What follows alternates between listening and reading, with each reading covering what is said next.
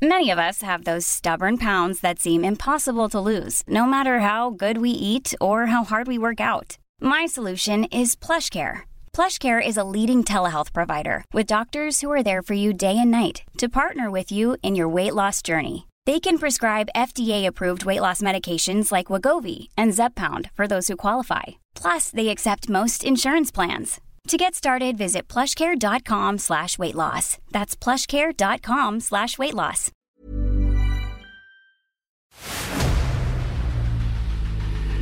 El dedo en la llaga. Había una vez un mundo en el que nadie creía. Un país de historias inexplicables. Una nación con personajes asombrosos. Santo Tomás tenía razón. Hay que ver para creer. El México increíble, las verdades que duelen, la voz de los que callan, el dedo en la llaga. Infórmate, diviértete, enójate y vuelve a empezar. El Heraldo Radio presenta El Dedo en la Llaga con Adriana Delgado. Siempre me traiciona la razón y me domina el corazón. No sé luchar contra el amor. Siempre yo me voy a enamorar de quien de mí no se enamora. Es por eso que mi alma llora. Y ya no puedo más, y ya no puedo más. Siempre se repite esta misma historia.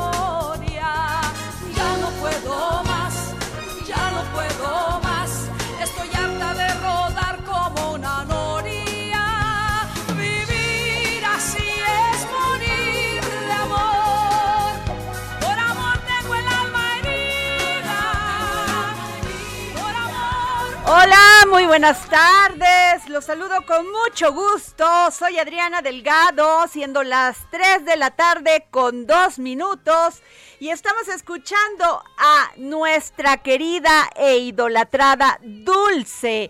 En esta, esta semana se la vamos a dedicar a Dulce, no solamente por su trayectoria, sino porque es una mujer de talento, valiente, echada para adelante, una mujer que abrió camino a muchas cantantes que venían detrás de ella y que sus inicios, pues como ella mismo la, lo ha dicho, no han sido, no fueron fáciles, pero cuando se tiene talento, las ventanas, las puertas se abren solas. Y eso le pasó a Dulce. Y este, pues es una canción que se llama Vivir así es morir de amor y es una canción que cantaba Camilo VI y en este homenaje con solamente la voz de Dulce podía hacerle verdaderamente honor al maestro Camilo VI. Así que por favor vamos a escuchar. Es morir de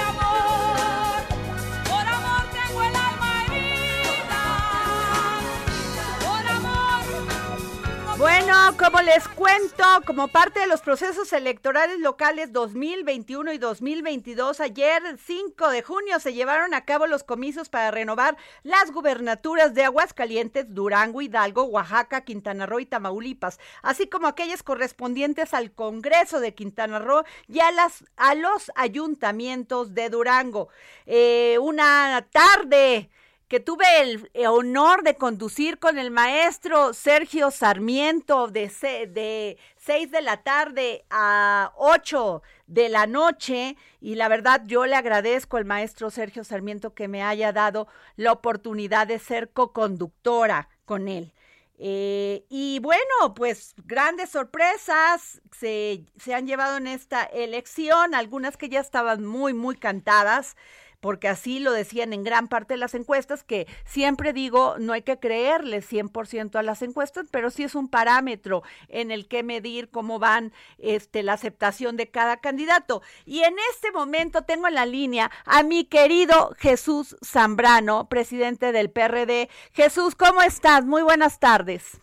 Muy buenas tardes, Adriano, con el gusto de saludarte y a tus órdenes, como siempre. Jesús querido, a ver, tu, tu análisis de estas elecciones del 5 de junio eh, en cada estado, eh, eh, te vimos en Durango al cierre de las casillas, eh, vimos a, Alejandro Moreno que voló de, de Hidalgo haciendo señalamientos muy fuertes de elección de Estado, de, de este acarreo, de todo esto, estos viejos esquemas que antes se mencionaban que ya no iban a suceder, pero bueno, pues ahí los vemos. Este, y bueno, pues yo quisiera más bien que tú nos explicaras. Bueno, pues sí, efectivamente, Adriana, como eh, bien lo recapitulas, eh, fuimos a unas elecciones el día de ayer, eh, pretendidamente de elecciones de Estado por parte del gobierno federal, haciendo uso de todos los recursos eh, que están a su disposición, violando abiertamente la ley, convirtiéndose en delincuentes electorales, oficiales, reincidentes, eh, los secretarios de Estado yendo a los diversos estados de la República, gobernadores de Morena, ayer mismo incluso en eh, Aguascalientes, el gobernador de Michoacán, un estado que se está incendiando y andaba ahí de operador electoral en Aguascalientes, a ver si podían hacer realidad lo que había dicho Mario Delgado, el, sonso este, presidente de Morena, que decía que iba a seis de seis. Bueno, pues ayer resultó que no fue así. Eh, fueron dos estados de la República los que la coalición, la alianza opositora, de la que forma parte el PRD junto con el PAN y el PRI, pues ganamos Aguascalientes y Durango con una gran ventaja, eh, particularmente en Durango que decían que estaba empatada la alianza y el Morena, etcétera, ganamos con 15 puntos, decían que nos iban a aplastar en Tamaulipas y la ventaja fue muy reducida de parte de ellos, con un estado además que si al final de cuentas ellos se quedan porque así lo deciden las autoridades electorales, eh, los tribunales, porque esto se va a ir a tribunales, pues entonces va a va a regresar Tamaulipas a lo que era hace años, un estado en donde la delincuencia organizada era la que mandaba y que en los últimos años ha estado bajo control. Américo Villarreal, señalado incluso por fuentes mismas de la DEA de ser alguien que ha cobijado al crimen organizado en el tráfico de combustibles en la frontera, pues van, ya estamos viendo lo que está pasando en, eh, Michoacán y en Zacatecas cuando se alían con el crimen organizado. Bueno, ya. Jesús, pero, yo te quiero preguntar algo, por ejemplo, en el caso de Durango. Rosa Saispuro, el actual gobernador, que primero estaba en el PRI y luego se fue al PAN, y cuando se fue al PAN decía que, que él se iba al PAN porque el PRI estaba lleno de delincuencia organizada. Así lo dijo, eh, así directo, esas fueron casi fueron sus palabras. Y, y ahora gana este, ganan esta alianza, la cual tú también formas como partido, eh, eh, y acusan de lo mismo que acusaba el actual gobernador, pero con el candidato de esta alianza. Ajá, ¿y? Pues que se acusan, ya sea que estén en el PRI, ya sea que estén en el PAN, ya sea que estén en el PRD o que estén en otro partido, se acusan de que Durango es un tema donde la delincuencia organizada manda y que toda la extracción de, candidatos pues vienen de ahí. No, no, no, definitivamente no. Eh, Así lo, dijo Rosa Saispuro en su momento. Sí, lo dijo Rosa Saispuro en su momento, eh, cuando eh, se dio esta situación, incluso porque seis años antes de que él ganara, se había dado una situación también muy complicada allá en eh, Durango. Compitió seis años después, eh, que fue efectivamente hace seis años, y ganó la gubernatura, ganó la elección compitiendo contra Esteban Villegas, que ahora fue candidato nuestro, pero Esteban Villegas es un médico, es un doctor, es un eh, hombre que ha demostrado mm, por diversos pasos que ha tenido en la administración pública y en las diputaciones, etcétera, ser un agente de bien. Y, y, es otra cosa él. Entonces, y además, en los últimos años, hay que decirlo claramente, Durango ha estado en paz, ha estado tranquilo con el gobierno de Rosa Saispuro y hay que reconocerlo. Hoy es otra situación la que vivimos allí y la alianza se da en este escenario. Y además dentro del marco de un contexto nacional, Adriana, muy complicado en el que, pues por eso decidimos unirnos uh, los tres partidos de Va por México, el PAN, PRD, PRI, en el orden que queramos ponerlos y, que hemos ido juntos y que ayer competimos juntos y que vamos a seguir trabajando para caminar juntos rumbo al 2024 porque hay tiro para el 2024. Claro. Jesús, tú eres un hombre de partido, eres un hombre de la política, has estado en movimientos siempre de izquierda, eso hay que reconocértelo hoy y siempre. Eh, ¿Tú crees que no hizo daño todos estos audios, todo este debate que de Alejandro Moreno, eh, que dio a conocer Laida Sansores, todo este debate que tuvieron por la revocación de mandato, todo este debate de la, de la, pensamos que esta, esta posición de ustedes sobre la reforma eléctrica iba a ayudar, en fin, eh, ¿por qué no se avanzó más como posición y como alianza, Jesús?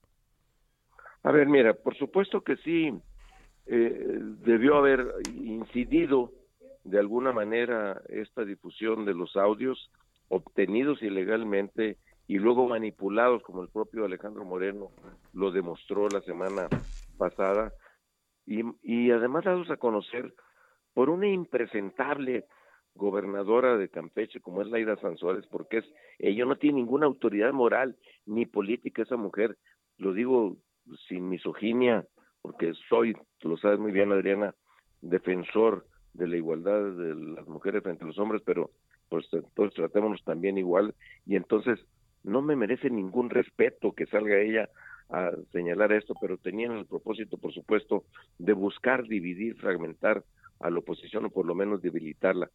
¿Lograron algo? A lo mejor sí, en algunos estados de la República. Pero no vendría eh, siendo ya Alejandro Moreno un lastre, no el PRI. Alejandro Moreno como Alejandro Moreno. Pero imagínate que mañana me saquen a mí un audio o a Marco editado que no corresponda con la realidad, eh, mezclando voces y que digan, no, es que recibió esto, que estuvo haciendo esto, que lo, que sea. Ajá, y ya entonces nos convertimos todos en un lastre. Oye, ¿cómo creerles a este gobierno, Adriana, que todos los días miente? Le miente al país. Pero entonces explícame el crecimiento, Jesús, entonces explícame el crecimiento, como partido. A ver, eh, a ver, ¿cuál crecimiento como partido? ¿No, los, ¿No sientes? A ver, el año pasado les quitamos la mayoría que tenían en la Cámara de Diputados, la mayoría para calificada para reformar la Constitución. Les ganamos la mayoría en la Ciudad de México. Cierto, ganaron elecciones en otros estados. O, ayer ganaron en, en cuatro estados de la República. Ok. ¿Y eso qué? ¿Qué dice? Que ya se están acreditando cuando hicieron todo lo que hicieron utilizando los recursos del aparato del Estado para obtener esos resultados, cuando anduvieron eh, amenazando a la gente, diciéndole a los beneficiarios de los programas sociales que si no ganaba Morena eh, esos programas iban a desaparecer, eh, todo ese ejército privado eh, que tienen pagado con recursos públicos de los llamados mal servidores de la nación. oye, este, pues digo, si no ganas así, pues, ¿cómo sería entonces algo que no se entendería? Pero mira, si lo que me quisieras insinuar es que entonces ya estamos perdidos rumbo al 2024. No, no lo insinúo, es mi segunda, mi, mi tercer pregunta sería eso, ¿cómo te ves tú en el 2024, querido Jesús? Vamos a competir para ganar y los vamos a sacar de la presidencia de la República. Te refiero dos, dos datos nada más, querida Adriana. Una, en el año 2000, cuando el PRI pierde la presidencia frente a Vicente Fox, el PRI gobernaba 30 estados de la República. En el 2018, cuando Morena, con López Obrador a la cabeza, gana la presidencia de la República, Morena no gobernaba ni un solo estado de la República. Que hoy gobiernen 18, ya les asegura tener la presidencia de la República para otros seis años, Dios nos libre, diría mi mamá, este, del 2024 al 2030, pues no, van a ser otras lógicas las que se impongan, las que se establezcan. El país va de mal en peor y claro, ganan elecciones porque hacen uso de todo lo que tienen a su alcance, violando la ley, pasándose el Estado de Derecho por el arco del triunfo. Les dicen, Lines, son delincuentes electorales, sí, ¿y qué? Ah, bueno, ok. Ya llegará el momento en el que les pasemos cuentas. Pues muchas gracias, Jesús Zambrano. Como siempre, importante tu opinión. Te lo agradezco. Al contrario, gracias a ti, ustedes, Adriana. Gracias. Y nos vamos con el senador Damián Cepeda del PAN. Senador, ¿cómo está? Buenas tardes. Muy buenas tardes, qué gusto en saludarte a ti y a todos los que nos están escuchando. Gracias. Querido Damián, ¿cómo, ¿cuál es tu pues tu diagnóstico, porque el PRI le fue muy mal, al PRD, bueno, ok, entiendo que van en alianza, el PAN de panzazo, ¿no es así? Mira, a ver, yo la verdad. Tú eres muy, tú eres un hombre muy, este, muy serio en tus, en tus, este, pues en todo lo que cuestionas, en lo que dices, en tus reflexiones, realmente cómo viste. Déjame ponerte un ejemplo, estimada Adriana, que me tocó vivir. En 2018 se pierde la presidencia de la República, que no teníamos, ¿no? no, no, digamos, no gobernábamos, pues, ¿estás de acuerdo? Tratábamos de ganar, no se logró ganar.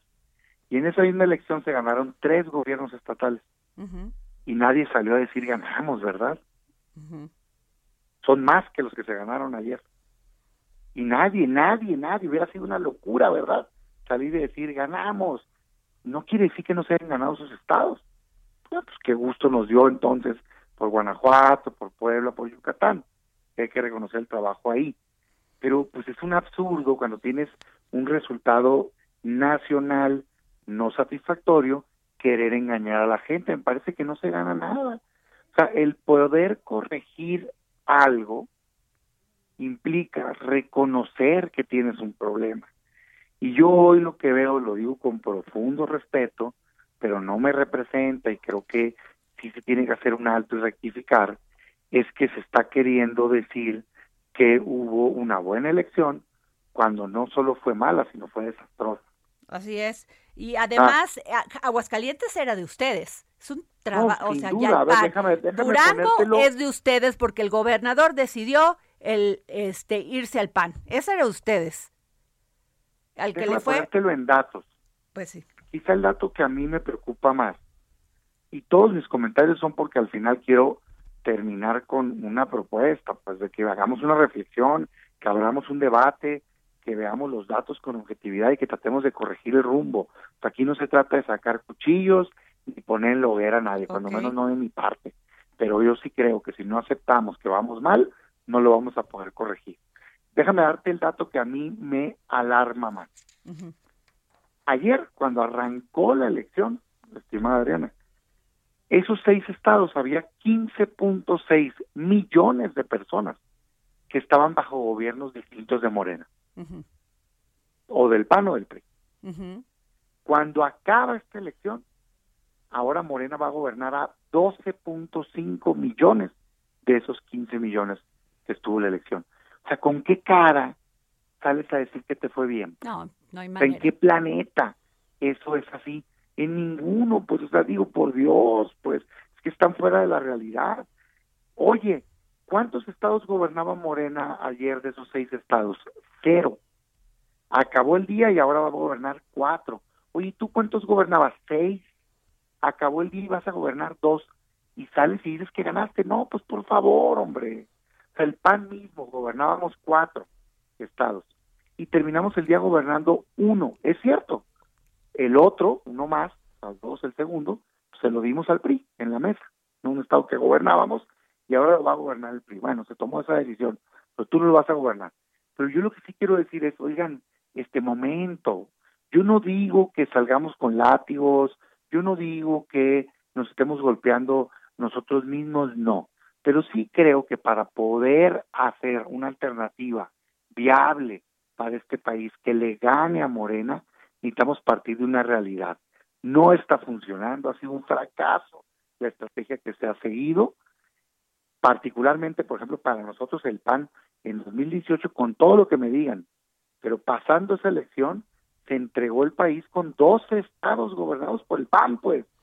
Y hoy vamos a tener cinco, cinco. ¿Qué van a hacer, Damián? Porque yo no veo esa, ese deseo de reunirse como, como alianza. Al contrario, todo lo que dicen es triunfalista, no hay reflexión y pues este definitivamente algo falló, fallaron los candidatos, falló la operación, falló ese casa por casa que tenían que hacer antes, ese trabajo de base, ¿qué es lo que está fallando? ¿Por qué no se está convenciendo a la gente?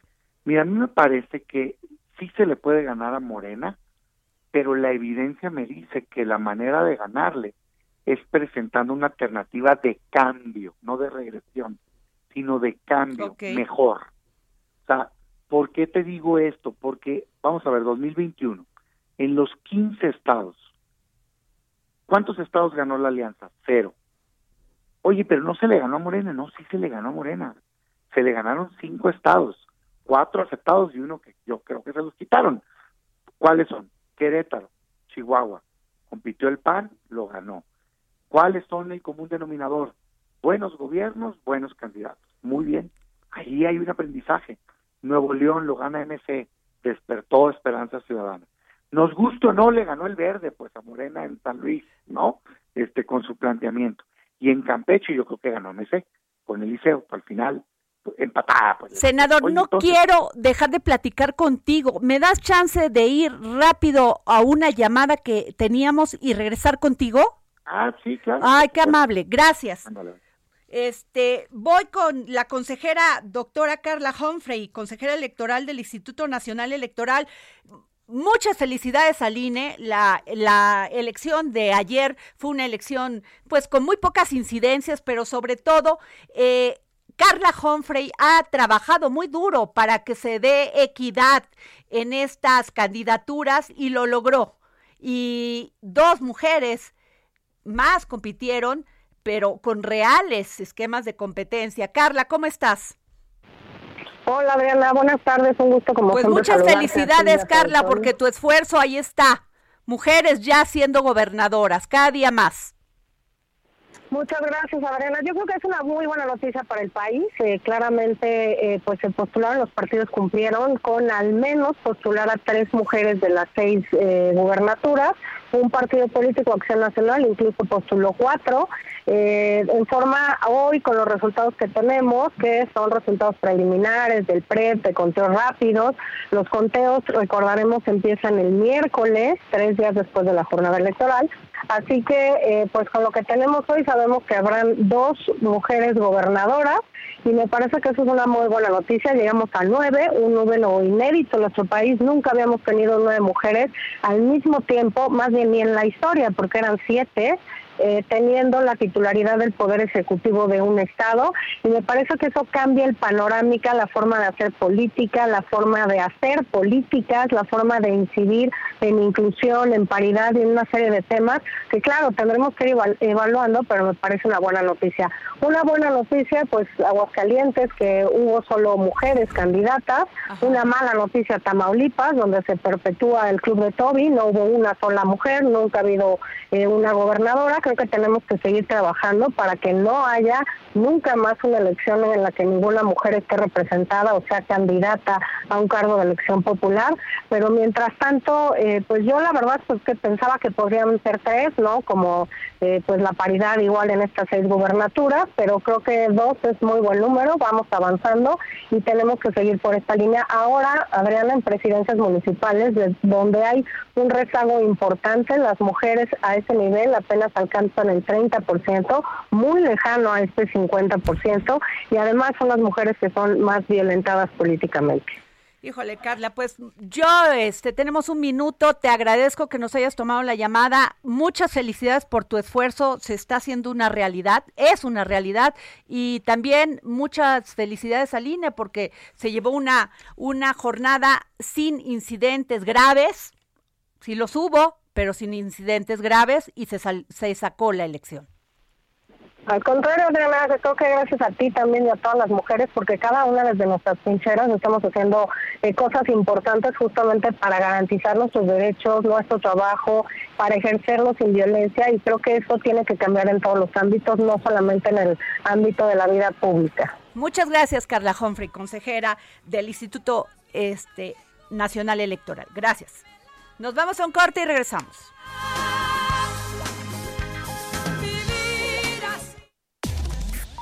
Sigue a Adriana Delgado en su cuenta de Twitter, arroba Adri Delgado Ruiz. Además, te invitamos a enviar tus opiniones y comentarios en texto o por mensaje de audio a través de WhatsApp al 55 2544 3334. Y si quieres escuchar El Dedo en la Llaga de El Heraldo Radio.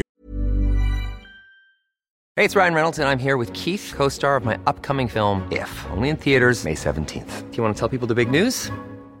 All right, I'll do it. Sign up now and you'll get unlimited for $15 a month in six months of Paramount Plus Essential Plan on us. Mintmobile.com slash switch. Upfront payment of $45 equivalent to $15 per month. Unlimited over 40 gigabytes per month. Face lower speeds. Videos at 480p. Active Mint customers by 531.24 get six months of Paramount Plus Essential Plan. Auto renews after six months. Offer ends May 31st, 2024. Separate Paramount Plus registration required. Terms and conditions apply if rated PG. En cualquier momento y donde quiera que te encuentres, descarga el podcast disponible en Spotify y iTunes.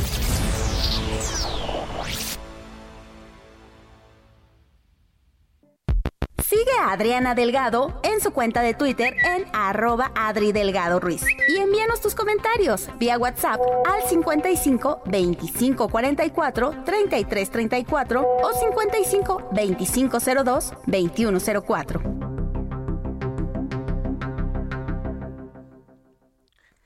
Y regresamos eh, con Damián Cepeda, Damián, senador, Damián Cepeda del PAN. Nos estabas haciendo una gran reflexión, Damián, de que no es triunfalismo, hay que hacer una gran reflexión sobre cómo se encuentran los partidos de oposición y sobre los resultados de este 5 de junio. Sí, gracias. Este, a ver, pues recapitulo muy rápido y le avanzo a, a, a lo que estábamos sí. entrando. Yo básicamente mi mensaje es que con mucho respeto, pero no comparto el triunfalismo que se ha manejado de parte del PAN y de parte de la oposición, digo, mi partido es el PAN, y yo lo que decía es más bien que creo que hay que aceptar que fue una elección muy dura, lamentablemente, y entonces reconocer que tenemos un problema para corregir el camino y poder salir adelante, porque Morena es un desastre, en mi opinión, de gobierno, pero no estamos teniendo la capacidad de combatirlo en términos electorales. Así es, y claro. hoy yo a mí lo que me preocupa es que más parecería que hay una preocupación por defender a la dirigencia, que no se le vaya a criticar, en fin, o a una decisión tomada de ir en alianza, más que voltear a ver los resultados. Y yo decía, oye, pues ese día se estuvieron 15.6 millones de personas eligiendo, digamos, es, es la población total gobernada, pues, ¿no? De esos seis estados, y arrancó 100% gobernada por un partido distinto a Morena y acabó con 12.5 millones de personas que iban a ser gobernados por Morena. Y curiosamente, pues te dice de la oposición que se ganó, o sea, que estuvo bien. Pues yo dijo, le fregada, no quiero saber qué significaría estar mal, pues, ¿no? O sea, Ahora, si de 15.6 claro. millones este, de personas va a gobernar otro partido 12.5, tú dices que ganaste, a mí no me representa, pues, ¿no? A mí no me representa en absoluto. Damián, y hablando de este, porque hay una terrible mezquindad en las dirigencias de los partidos, egolatría, este, te lo digo así, porque tal parece que son camarillas y no voltean a ver a su, a su militancia y sobre todo a pues aquellas personas que todavía creen en ellos, en todos los partidos que integran la alianza, y me pregunto eh, qué tanto lastre viene siendo en estos momentos hayan sido o no hayan sido ilegalmente obtenidos los audios de Alejandro Moreno, ¿ya no es un lastre para esta alianza? Mira, yo más allá de personalizar, yo sí creo que eh, entiendo toda la parte de que si algo es ilegal como lo acceden y que si alguien dice que los movieron, en fin, no no lo sé, no soy juez, no soy MP. Ajá. Lo que escuchamos los mexicanos a mí me parece que está mal, punto, güey, o sea, y creo que pues mal hacemos en no decirlo, ¿no? Eh, creo que Yo me iría más atrás, en lo personal yo he opinado que no es una buena idea la alianza PAN-PRI, particularmente por el rechazo tan grande de los ciudadanos que tiene el PRI, tomando por ciertas encuestas nacionales, por ejemplo, cuando le preguntas a la gente, oye, ¿qué partido le ha hecho más daño a México? 58% te contesta que el PRI. Entonces yo, hay grandes personas en todos lados, pero como institución parece ser muy rechazado por este, los mexicanos. Y no le quito que regionalmente tiene algunas fortalezas, que si le domé, que Coahuila, hoy la aprobó en Durango. fíjate, el PRI por sí mismo le ganó a Morena en, en, Durango. O sea, de hecho, en estas elecciones, cuando menos a los datos publicados hoy, eh, no, no hizo la diferencia la alianza. O sea, en Aguascalientes el PAN le gana a Morena, ¿no? Y en el otro estado también le gana el propio partido. O sea, yo lo que veo es que, lo que te quiero decir es, si veo la evidencia, creo que no está dando esa estrategia. No tengo la verdad absoluta, tengo una opinión, soy demócrata, he respetado a mi partido cuando toma las decisiones, pero yo no la comparto. Y cuando veo los resultados, veo la evidencia, digo, caray, es que ábranse a debatirlo, porque parecería que más bien se está defendiendo ultranza una decisión ya tomada, pero no se está volteando a ver la evidencia. 2021, yo te decía ahorita, hubo 15 estados en, gobiernos estatales en elección. Cero ganó la alianza, pues. Y cuatro sí los ganó partidos distintos. Yo te decía ahorita Querétaro, Chihuahua, el PAN, Movimiento Ciudadano Nuevo León, el Verde San Luis y Campeche empataron, ¿no? Entonces sí se les puede ganar, pues. Claro. E incluso ayer mismo el PAN solo le gana a Aguascalientes. Ah, que la alianza, qué bueno. Pero, pero solo por sí mismo gana también, ¿no? Y en Durango pasó con el otro partido. Entonces yo lo que digo es, oigan, ¿no será momento de revalorar esto? De poner en la mesa, abrir el debate, sin ánimo de atacar a nadie. Yo no tengo agenda de atacar a nadie, pero los resultados son desastrosos pues para nosotros como PAN. Claro. En 2018, después de la elección, te lo decía ahorita, Ajá. Dos estados gobernábamos, ahorita vamos a gobernar cinco, pues. Y no se sale a decir, vamos muy bien con Batucada y todo, y espérate, pues vamos, ¿por qué no aceptar que hemos tenido una pérdida muy importante y que tenemos que voltear a ver qué hacer para poder ganar? A ver, Damián, es una tragedia morena. tú has dicho que quieres ser candidato a la presidencia. Sin duda. A ver, ya viste los resultados, ya viste lo que no se está haciendo. Creo que esto es muy importante para todos aquellos que quieren ser candidatos a la presidencia de la República. ¿Qué piensas? Pienso que hay que aprender de las victorias y de las derrotas. En mi vida me han tocado ambas. Yo fui parte de una dirigencia que ganamos 11 gobiernos estatales, 11, ¿eh? el máximo histórico del PAN, pero también que perdimos la elección 2018. Y de ambas cosas aprendí. Creo que hace mal uno cuando se quiere aferrar a decir todo estuvo perfecto o todo estuvo mal. A, B, reflexiona, ¿yo qué haría ahorita? Lo que ya te he dicho. Primero, voltear a ver por qué hubo éxito en ciertos lugares y en otros no. Al día de hoy, para el PAN, a mí me parece que la respuesta está en donde gobiernas bien, das resultados, pones buenos candidatos, te ha dado resultado. ¿No? Parece ser un elemento. No quiero decir que donde se perdió, no pero de los triunfos parece ser el elemento central. Hoy donde has presentado identidad, dejado claro que representas a la ciudadanía, bueno, creo que ese es el camino a explorar. Pero ahorita, ¿yo qué diría? No nos demos por derrotados, pero tampoco estemos con triunfalismos falsos que solo engañan a la gente. Hay que abrir un proceso largo, público, abierto, sin, sin miedo a perder el control, en donde todos los que querramos participar podamos hacerlo y donde se debatan ideas y nos vayamos por el país compartiendo la visión de México que tenemos. Yo creo que solo así vamos a poder jalar la, la marca, la atención de la gente hacia el PAN, hacia la oposición y que mostremos todos los que tenemos interés de qué cuero salen más correas, quién tiene mejores ideas y que quienes no logremos la empatía de la gente nos sumemos y que quienes sí lo logremos sepamos sumar. Eso es lo que yo le recomiendo al PAN. Más allá de ahorita querer decidir en este momento si vas a ir o no con alguien. Bueno, debatámoslo, pues, metámoslo en la ecuación del debate, pero no nos aferremos a decisiones tomadas y sobre todo no nos tapemos los ojos ante los resultados muy malos evidentes. Muy claro. Gracias, Damián, senador Damián Cepeda. Gracias por tomarnos la llamada. Un saludo. Bueno, y vamos, fíjense que ayer tuve el gusto de estar en una mesa de debate con el maestro Sergio Sarmiento en este programa especial de Ruta 2022 y estuvo con nosotros el doctor Javier, Javier Aparicio, profesor investigador, investigador de la División de Estudios Políticos del CIDE y también el doctor Jorge Javier Romero, profesor investigador del Departamento de Política y Cultura de la UAM Xochimilco. ¿Cómo están? Muy buenas tardes. Hola, muy buenas tardes. Este, ¿Cómo están, este doctor Javier y doctor Jorge? Javier también. Sí, los dos Javier. A ver, me iría con el me iría con el doctor Jorge Javier Romero. Doctor Jorge Javier Romero, ¿usted piensa que creció la democracia en estas pasadas elecciones? Bueno, Adriana, yo creo que la, democracia sobrevivió. sobrevivió. sobrevivió sobre todo por el gran trabajo que hizo el Instituto Nacional Electoral y que hicieron también los organismos locales electorales. La, elección salió impecable y, muy temprano tuvimos resultados incontrovertibles a través de este ejercicio este, de, los conteos rápidos que me parece a mí que se ha vuelto ya fundamental para darle certidumbre a los procesos electorales.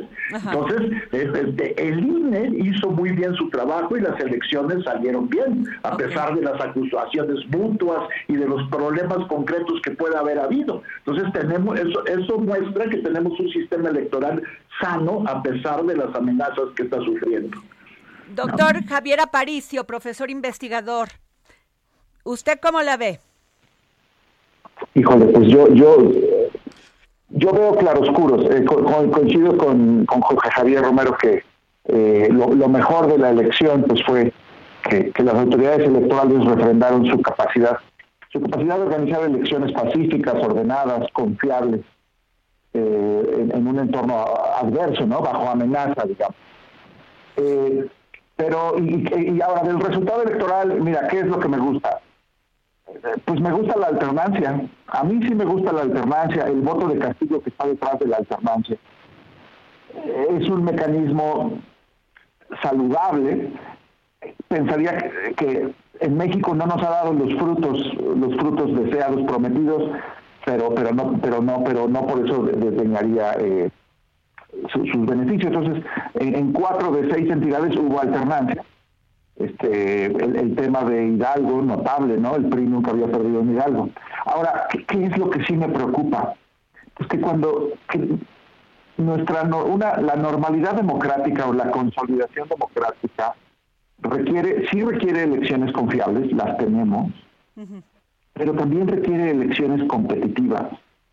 Y entonces yo, yo todavía tengo un sabor de boca un poco extraño por lo, abultado de los márgenes de victoria. O sea, resultados ineludibles, incuestionables. Esto lo pueden impugnar a donde quieran, Tamaulipas, Durango. Eh, cuando se gana por goliza, pues el resultado se va a quedar. ¿no? A lo mejor habrá algunas sanciones, algunas, algunas conductas, algunas irregularidades, pero pero estos, estos niveles de votación de 60%, más de 20 puntos de diferencia en algunos casos, Ajá. merece, creo que merece, merece un, análisis cuidadoso de qué es lo que está pasando.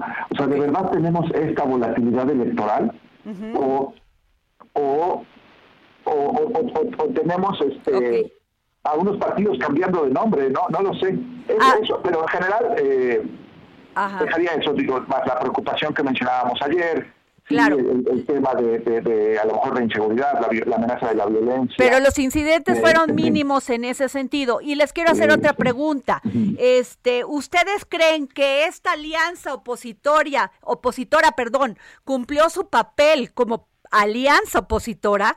Porque aunque tienen este triunfalismo de que ganaron Aguascalientes, de que ganaron eh, Durango, cuando Durango, pues eh, este, el anterior gobernador, como le he dicho, era del PRI, luego se pasa al PAN y acusa al PRI de, de, estar metido en la delincuencia organizada y luego pues este Aguascalientes pues era del, del PAN.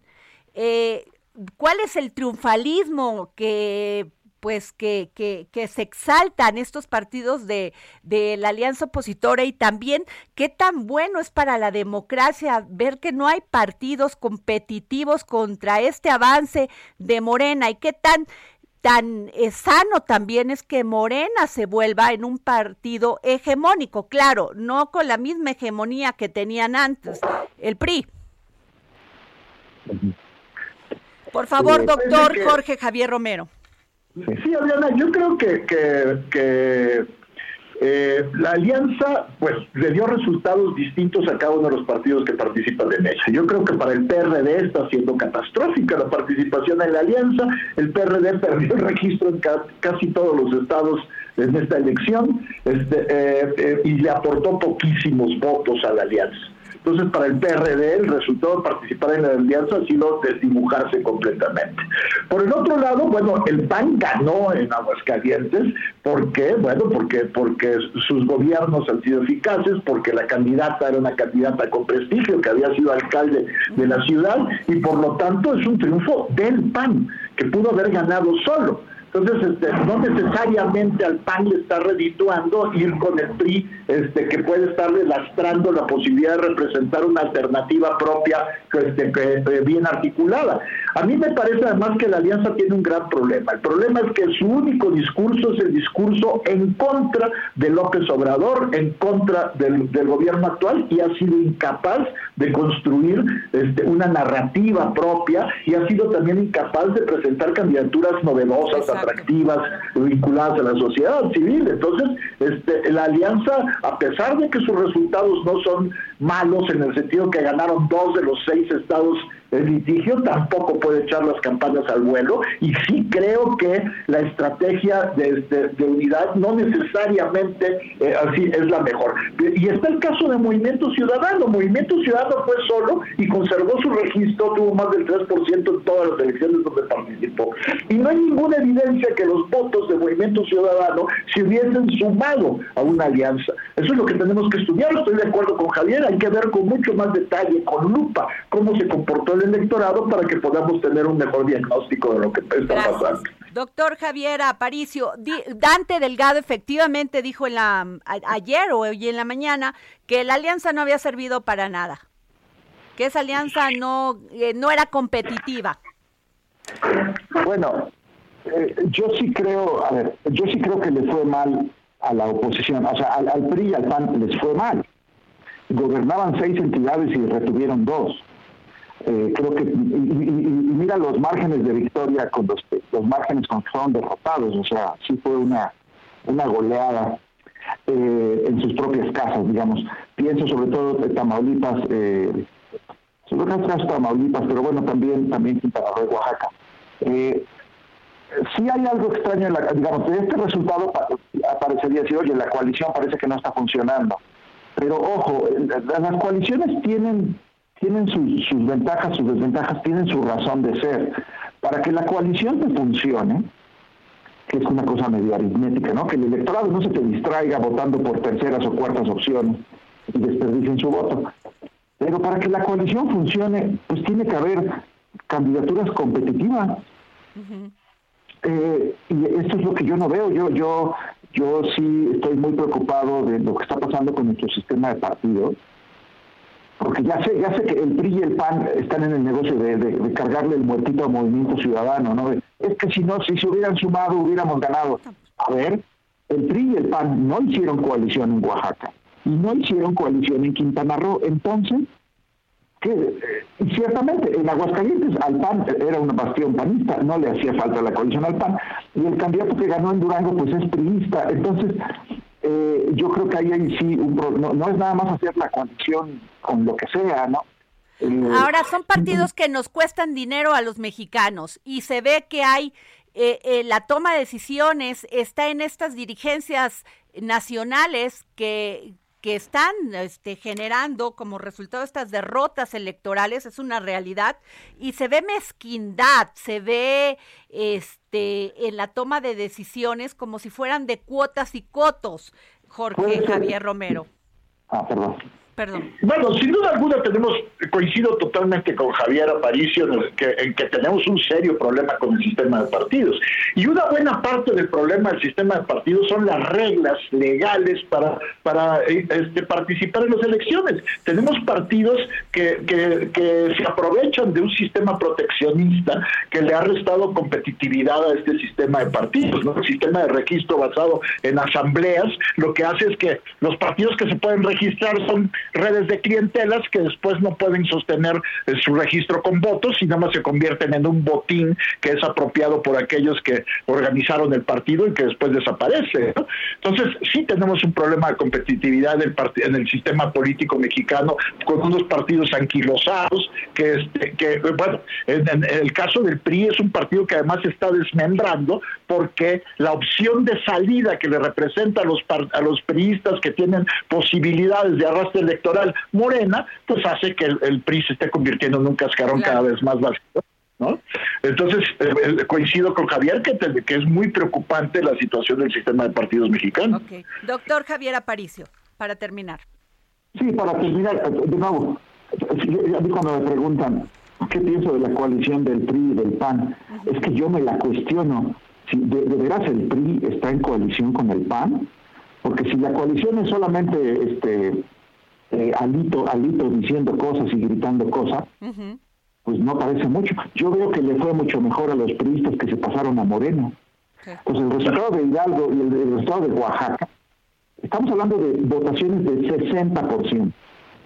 60% en Oaxaca e Hidalgo. Hidalgo, un lugar donde el PRI nunca había perdido. Y de la nada llega un candidato de Morena y recibe 60%. Para mí las votaciones del 60% pues mira, son los resultados que de repente escuchas en Chiapas o en el Coahuila de los Moreira. Y ahora de repente, de repente salió bien castigador el electorado en Hidalgo. Entonces sí me pregunto seriamente este, si el PRI está en coalición con el PAN o si solamente es la cúpula del PRI la que está en coalición con el PAN, pero los liderazgos y cuadros priistas locales pues ya se cambiaron de camiseta. Pero esto requiere análisis más cuidadoso. Solamente digo, eso pareciera. Pues yo les agradezco muchísimo, doctor Javier Aparicio, profesor investigador de la División de Estudios Políticos del CIDE, y al doctor Jorge Javier Romero, profesor investigador del Departamento de Cultura, Política y Cultura de la UAM Xochimilco. Gracias por estar aquí en El Dedo en la Llaga. Gracias, gracias Adriana. Javier. Y nos vamos con don Pepe Carreño, internacionalista, que nos va, está ahorita en este momento en la cumbre de las Américas creo que todavía no lo tenemos en la línea. Este está en este momento, ya ve que eh, pues Estados Unidos decidió no invitar ni a Cuba, ni a Venezuela, ni a Nicaragua, este, todos estos países que pedía el presidente Andrés Manuel López Obrador que para que fuera una verdadera cumbre, pues los invitaran. Pero ellos dijeron que no. Y ya tenemos a don Pepe Carreño. Don Pepe Carreño, ¿nos puede decir cómo está yendo este tema de la cumbre de las Américas? Vamos a ver, Adriana, buenas tardes. Buenas tardes. con mucho gusto. Mire, eh, por un lado, habría que decir que eh, dentro de los Estados Unidos o en los Estados Unidos, ah, la cumbre como tal ha sido señalada como supuestamente desorganizada, como presuntamente una expresión de la falta de fuerza del presidente Biden y hasta como una expresión también de la pues de, la pérdida de liderazgo de Estados Unidos respecto a la América Latina. En lo que a nosotros nos concierne en términos de México, el asunto es ah, más interesante porque, por un lado, los ah, el gobierno de los Estados Unidos ha tratado de, quitar, de quitarle a importancia, de quitarle relevancia a la a la decisión del presidente López Obrador de no asistir, señalando en cambio que por un lado se ha escuchado a todos, se tuvo opiniones con todo el, con todos los, líderes del continente, que hubo intercambios con Marcelo Ebrard en ese sentido, que se prestó atención, pero que finalmente, pues por un lado está la determinación, está la, el privilegio del país anfitrión de hacer una invitación y que pues que en todo caso que se podría decir que México y los Estados Unidos tienen una cumbre permanente y constante que trasciende esta, eh, este, evento como tal. Ahora, ¿Está siendo exitosa, don, don Pepe Carreño? Mire, esa es una gran pregunta porque todavía no empieza en términos reales. Estamos hablando de que el, ah, se espera la asistencia de hasta ahorita formalmente está confirmada la asistencia de una docena de personas, de una docena de menos de una docena de presidentes, incluyendo al primer ministro de Canadá, Trudeau, incluyendo al presidente de Chile, Boric, y, y algunos otros. Ahora, eh, está también, por supuesto, el presidente de Brasil, Jair Bolsonaro, y el presidente de Argentina, Alberto Fernández. Ahora, ahora eh, la ausencia de México, sin embargo, es muy, muy, muy notable porque primero es el principal socio comercial de los Estados Unidos. Tenemos 30 segundos para cortar, don Pepe, por favor. Sí, como no. Principal socio comercial de Estados Unidos y la negativa de López Obrador es vista como o bien por los medios o bien como desven o bien como una reprimenda al gobierno de Biden por falta de integración. Muchas gracias, don Pepe Carreño. Estaremos en contacto con usted durante esta cumbre. Con todo gusto. Gracias. Muchas gracias. Y tenemos que Quirino Ordaz Coppel presentó hoy al rey Felipe Sexto, las cartas que lo acreditan como embajador extraordinario y plenipotenciario de México en, reino de, en el Reino de España. Culmina el proceso de acreditación a partir del cual el embajador asume todas sus facultades como representante del Estado mexicano. No lo corrieron del PRI, por si le preocupaba, ¿verdad? Así que nos vemos mañana. Esto fue El Dedo en la Llaga con Adriana Delgado.